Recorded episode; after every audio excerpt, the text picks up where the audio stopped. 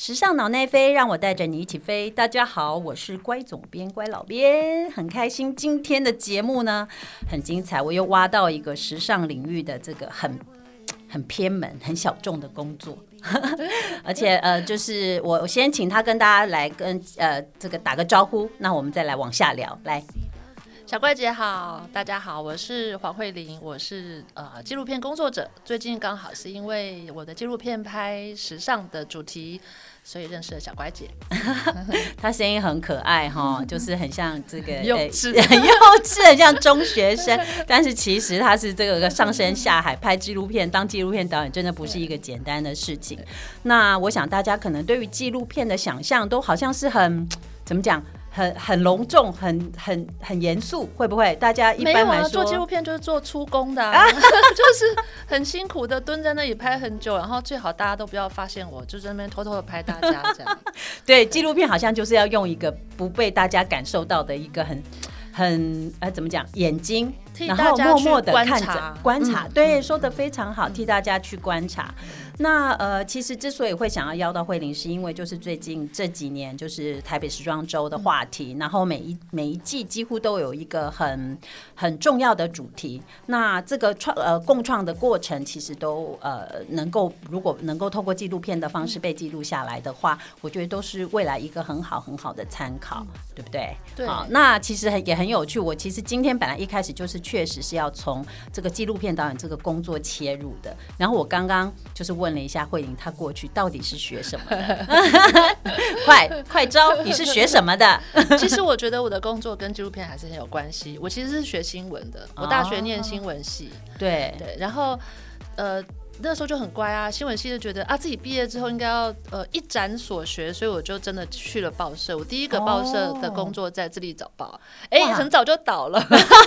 讲说，呃，年轻人说哈，什么是《自立早报》？对对对，年轻人可能不知道有一个有一份报纸叫《自立早报》。对对，然后而且我第一份记者工作是跑社会新闻。哇啊啊啊！我跑地检署调查局，所以之后大家现在看到什么什么检调单位发起搜索什么什么，跟检察官对，跟法官申请羁押等等等，对我那时候就做这些事。哦，好棒好棒，好厉害哦！这感觉上很深入社会，你有看过很多很凶残、什么血腥的画面的感觉。嗯，因为我们跑的是地检署调查局，所以还好。警方对，不所以不是警方，所以还有，因为事情已经发生过了，到法院去对讨论到底是谁对谁错，进入司法。程序就是我们跑的那个路线，对。但是我那个时候就是有碰到白小燕案，有碰到刘邦有命案。Again，就是现在年轻人也都没听过，算了算了，这不好的事情算了，我们就跳过。对啊，那所以呃，其实我为什么会想要问慧玲这个问题，也是说，其实呃。呃，就是说，现在很多的大学生进入到大学的呃，就是学习的领域里面，常一定会有一个系所嘛。啊，我念的什么什么系？可是其实有时候进到系所以后，才真的开始探索自己。所以很多其实刚刚进入大学的小朋友，可能对我来说是小朋友了，就是说会可能会很焦虑，觉得说这个科系到底适合我吗？那我学这个未来到底能怎么样？会不会有前途呢？我会不会饿死呢？就很多年轻人一直不停的在想这个问题。但是我刚刚听慧玲讲的。经验就是他原来是学新闻的，哎，一路一路转变，这么多这么多年的工作经验转变，哎，变成一个纪录片导演。其实，呃，当初所学跟现在在做的，并不绝对一定要，呃，怎么讲？只有这个可能性，对吗？中间还是有一些演变。其实这个演变还蛮大，但是所有的决定都是基于你自己当下你喜不喜欢这个领域而做的改变。所以，我觉得如果有年轻人现在在大学的时候就是说，哎，我真的不知道我学这个要干嘛，什么什么，就是恭喜大家，你已经踏出了自觉的第一步。你知道你现在做的事情到底好不好玩？你会发出这个问号，就表示你要非常好的对，要去寻找答案的路上。所以我觉得很棒。所以，以及我觉得，就算问了这个问题，你也会开始下意识的去寻找，人也都会趋吉避凶嘛，你会去寻找你喜欢的事情进去。是，那你现在是，就算你不能转系，嗯，我觉得还是可以从这个领域里面再去发展。你知道，年轻真的就是你未来有无限的可能性。我那时候也不知道，我念新闻以后会当纪录片导演、纪录片工作者。说实话。人生的路有非常多的转折，我还认识很多纪录片导演，其实根本就不是学这个领域的，有念会计的，哇，有念统计的，哇，有念对很很多，所以其实未来真的有非常非常大的可能性。那就从你现在喜欢什么去发展，就不要害怕。对，很有嗯趣。对，我觉得这我我觉得慧玲。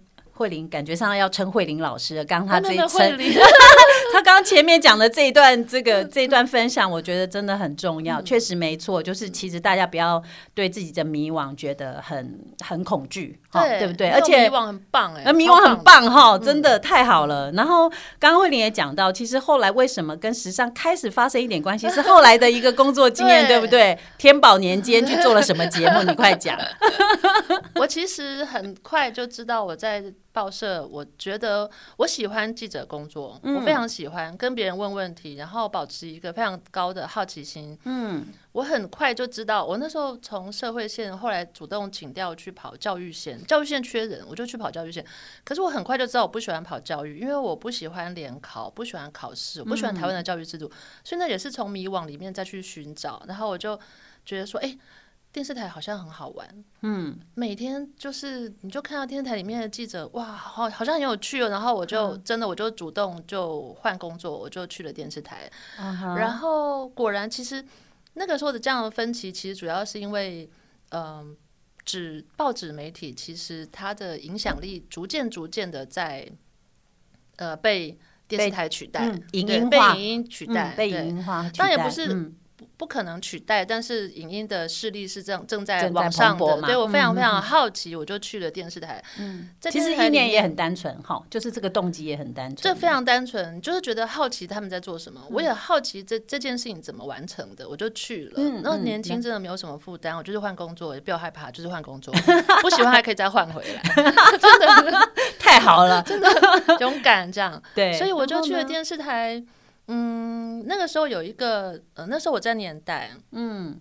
呃，反正有一些转折，我就去了呃年代的节目。嗯，我那时候左手做 fashion news，啊现在开始跟 fashion 有关联喽，对我左我们这个 team 左手做 fashion news，、右手做流行追踪。是。fashion news 那个时候的主持人是孙振华小姐，哇哦，嗯，非常非常优秀的一对个时尚时时尚的工作者，对，非常专业，非常优秀。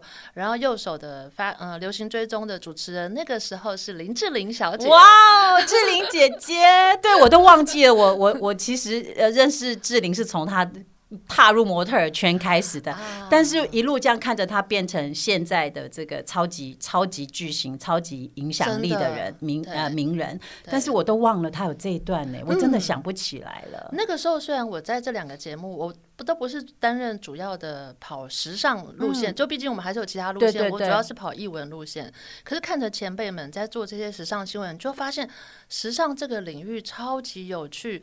我们那时候，我的制作人还会去关心国外的时尚品牌的股价，哇，会去关心这些时尚产业的内幕等等。我觉得其实只是这样子观看，都觉得哦，原来时尚其实不是只是衣服好看漂亮而已。嗯，没错完全打开你对于时尚的的这个领域的认识和想象？对，真的。那嗯、我觉得这件事情其实就是真的就是保持好奇心，然后你都不要放过你身边你对你你觉得自己有兴趣的事，你就是多对看。嗯，对，然后那时候跟这两位主持人合作，我也觉得他们非常的那种敬业跟专注，因为他们就毕竟主业其实不是媒体业，对，但是他们在于怎么样把美这件事情，怎么样把时尚他们所知道的这个专业传递出去，他们都是非常的呃敬业在里头的。所以这件事情虽然时间不长，那时候其实刚好流行追踪，刚好志玲就碰到在那个大陆坠马那件啊，事。是哦，在那个时间点呢、对对，对所以呃那时候刚好就就没有办法继续了，对就停下来。那这个时间其实这段期间给我的养分非常的重要。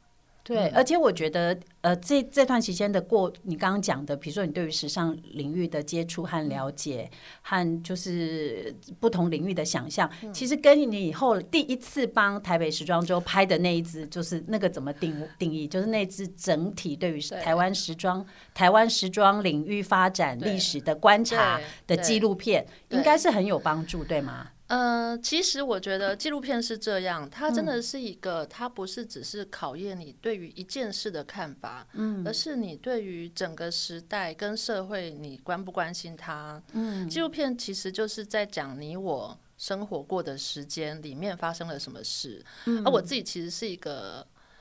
还不太爱念书，很喜欢观察一些有的没的，看报纸。我小时候就很喜欢看报纸啊，看什么从第一版看到最后一版啊。大学的时候也参加很多的社团，我。因为我们的年纪刚好活过台湾的那个活过吗？用这两个字是不是好像很老？其实没有，其实没有，没有没有，他很年轻。你看听他的声音像中学生。谢谢小乖姐。对，其实台湾就早年经历过那样子的经济起飞的时候，虽然我们没有跟上，可是你看书看报纸，你也会知道。对，那在 Fashion News 流行追踪的期间，你就会更。跟他，他跟你的生命就更接近，嗯，你就仿佛就在这个观众席第一排，看着台湾时尚圈或国际时尚圈发生什么事。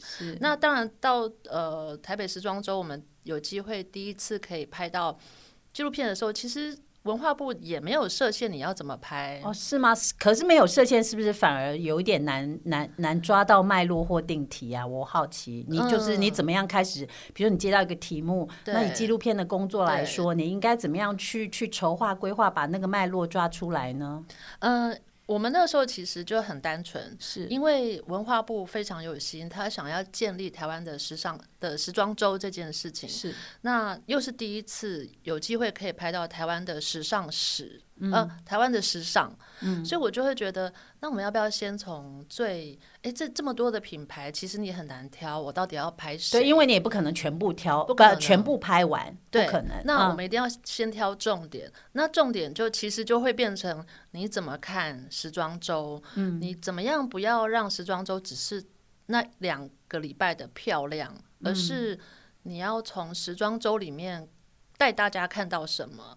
那我我就会觉得，其实时装真的就是，你穿什么其实就很时代性嘛。对，我们现在看以前的电影，八零年代电影的人就穿那样，那非常非常有时代感。对，九零年代就穿什么？其实衣着就是反映当时我们的生活情境啊，对，我们当时的在乎的、当时的喜欢的美感，对吧？对，非常是那个时代的美感。那所以我们就回去看说，哦，那这些时尚品牌到底是怎么陪伴台湾的民众走过这么长的一段路？有些台湾品牌，比如说夏姿这么有历史、有规模的品牌，他当年是做了什么事情，所以他今天可以成为夏姿？嗯哼。那为什么大家选择他？其实那个就是我们跟这些时装品牌的互动，他们也陪我们走过这段台湾的过去的历史。所以其实就人就是有钱了。才会开始想要穿的美，是穿的美，要穿的有品味，对，要就是在那个台湾前眼角木的年代，对吗？八零年代的时候，对，那个时候你如何让人，哎，我我让别人看起来我很有钱，跟我让人看起来我很有品味，嗯，就是从服装开始，开什么好车，吃什么，对对对对对，外显的部分，对对，那。我们就开始从这里，我们就觉得说，哦，那也许我们就开始告诉大家，把这些跟我们的生活连接在一起，把台北时装周这几这几天或这几个品牌的故事跟台湾的时尚的历史交织在一起，让你看到台湾时尚品牌发展，嗯，加上与你我共同相关的历史，嗯哼哼，最后你看到舞台上。今天的他们走出来的秀，你会比较有感情，而不是它只是衣服，嗯哼哼，对，不是只是漂亮的设计而已。对，其实它会跟很有内在，对，跟大众好像可以产生共鸣或连接，这件这个这个感受是吗？你当时在设定的时候，是是是，的确是我我们其实现在。比如说最近《悲情城市》要上了，嗯，我们会知道说，哦，对，《悲情城市》那时候上映的时候，我的人生在干嘛？他讲了一个什么故事？其实对我来说，我觉得时尚跟电影跟任何一种艺术作品，它是非常有深厚的内在，它是可以相提并论的。只是我们。因为过去好像比较少看到台湾的跟时尚有关的纪录片，嗯，或是影片，我们就很忽略它。但明明我，你看我小时候就常常喜欢看时尚杂志，对，看很多漂亮的衣服。它所以它除了是漂亮衣服之外，我们也再次去把它在台湾的历史里面的样子，再把它提炼出来。对，所以这样听起来，其实我觉得纪录片除了就是说单纯的单一的这个呃，就是命题和命题之外，其实怎么样能够把这个命题的故事说到丰富，说到让观众能够理解。嗯，所以它横向延伸出来的这些分支内容的分支和枝节，就是你们的功力了嘛？对不对？这样听起来的感觉就是这样子。对，其实我们就是把一个好的故事，借由现在的人发生了什么事，去回溯出来。哦，当年原来。嗯嗯，温庆珠小姐她的衣服是怎么 样？那个时候的历史时空是什么？她为什么可以做出这种衣服？是这么梦幻，这么华丽？我记得这深印刻印象非常非常深刻，因为温庆珠的个人风格非常强烈。对，我们走进去她工作室的时候，我觉得我好像掉进去另外一个时空。是哈，她的这么复古的环境，复古、奢华、漂亮、浪漫。对，我从我记得我那时候从呃走进去。拍摄温庆珠小姐，然后跟她深聊聊很久，到我们走出来啊，我就跟我的摄影说，我觉得我们刚刚是做了一场梦吗？对，但是我我也反过来要问啊，就是说，其实那在其实我觉得这个并不是一个很容易的题目，对，所以我相信在执行的过程，你一定也碰到有有有稍微有碰到。撞墙的部分吧，就是因为这个这个坦白讲太庞大了。其实说你刚刚讲从八零年代梳理，如果到现在，我们开始有呃第一次的台北双周也不过就是二二零一八年的事情。那其实中间的过程是很漫长。那你我相信你一定也有很困难，怎么抉择的时候，或者是怎么样组织的时候，你碰到最大的困难，在这个这一支主题里面是什么？呃，其实我觉得最大的困难是你如何从这一些。这么多的品牌里面，挑选你要讲哪哪一些品牌来代表当时的台湾？他们各自的代表性又是什么？代表性够不够？以及我们当然也很。很大程度的碰到了台湾的时尚品牌，其实有一段很大的断层。嗯嗯，没错设计师们的发展其实碰到很大的困难。那你要怎么去呈现它？那现在新锐设计师，你又要挑谁来代表现在台湾的时尚的样子？我我觉得这些，其实这就是纪录片要讲故事这件事情。我要选谁当主角？对，故事要怎么讲？我要讲到哪一个程度，大家不会觉得无聊，但是又跟你相关。对，然后所以其实这种种，我其实也咨询了很多的时尚的前辈们，包括小乖姐。有有有，那段时间我们就是还蛮常联系的，对，还蛮常通电话的，对对对。就是啊，小乖姐，这个我选它这样子好吗？或是我选这个品牌，它代表的是什么？其实就是在帮大家。从各种线索里面去编织一个故事，那这个是最难的。对，这个真的很难。嗯嗯，当然也包括时尚圈。其实这个也是我第一次碰到，就是时尚圈的人邀访也是一个学问。哎哎哎，好奇听一下哦，什么学问嘞？来来来，哦，就是。大家可能也都会，设计师们其实，在早年的时候，应该也都是 super star 啊，现在应该也是啊，是对。那每一位设计师，像我以前，我其实主要拍纪录片的领域比较多是艺术领域，嗯哼。那所以艺术家们其实都是很很自在的，他是什么就是什么，对对对，就是他自己原来的样子，是吗？对对对对对对。那设计师们当然就是对我来说，我小时候哇夏姿哎，哇陈继敏哎，对。就是如巨星般的存在，跟他们邀访的时候，对，就是，嗯，你还是没有说出来啊！我觉得他他在迂回什么？他到底在迂回什么？快说出来！到底那个那个难度或者是那个 mega 在哪里？我想我知道了，但是要要你的嘴巴说出来。其实大家都 super star，你就可以理解。我要访问，呃呃，张惠妹。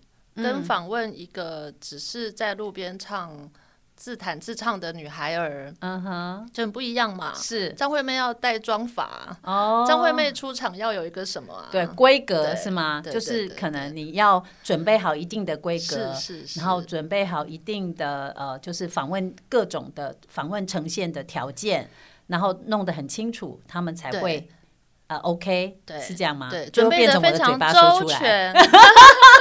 我们要准备的非常周全。当然，我们其实对对待每一位受访者都是周全的，但是周全的面向在意的点不一样，在意的对点对。不一样。就比如说某一位设计师，他一定要你要从哪一个角度拍我，你不可以哦从这个角度拍我，不行的时候，他就会直接还有一个助理去帮我把摄摄影机移过去，这样我会这样啊，惊呆了，他对对印的摄影对对对对，但是嗯，我可以理解为什么他要这样做，对，但是其实这对我来说会有一点惊吓，因为以前真的没有碰到过哎，我我的那你现场怎么反应呢？我那时候就有跟他说，这是一个 EQ 的磨练，对对，我那时候就跟他说，我们的摄影师非常专业，没问题，他会帮你找到他你最漂亮的样子，不要担心，不要担心。那他有接受吗？没有？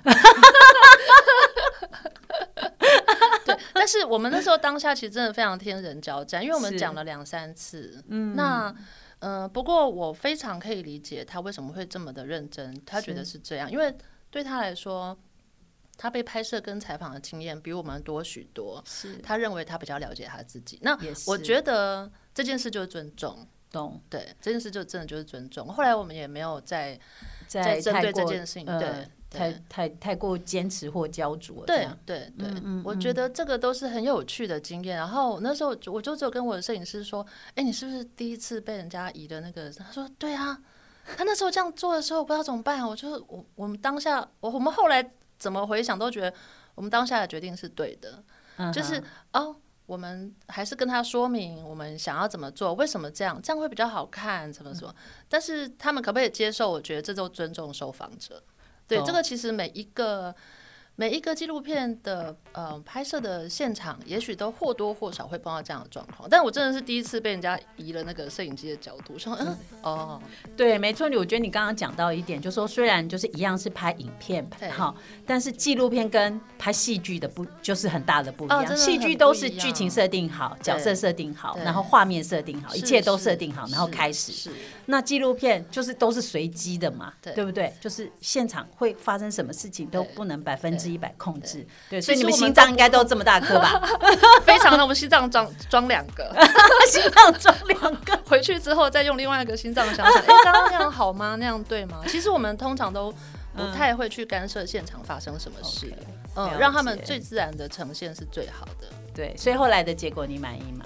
满意啊，满意啊！其实我们那时候剪完之后发现，哎、这样子其实也蛮有趣，真的很像是，嗯，对他想要的样子，我们觉得 OK fine，嗯哼，因为嗯，不同的情境之下，的确就是会有会有，我们会面临非常非常多的选择，每一次的拍摄都会面临好多选择。那现在这支纪录片应该还看得到吧看得到，看得到，看得到在台北时装周的 YouTube 上看得到。？YouTube 好，那我们到时候来宣传这一集节目的时候，我们呢试着来把这个链接找出来，让大家听完访谈，也许有机会再回头来听我们刚刚聊这么多的这个是，这个这一支纪录片的内容，好不好？好好哦，那我想我们这一集的节目呢，就暂时呃在这边结束。然后我们待会还有下一集哦，就是不是待会，就对听众们来说是下个礼拜喽。我们还有另外一集会针对最近我们一起合作的这个时尚纪录片的主题，呃，跟跨界创作有关，我们再跟慧玲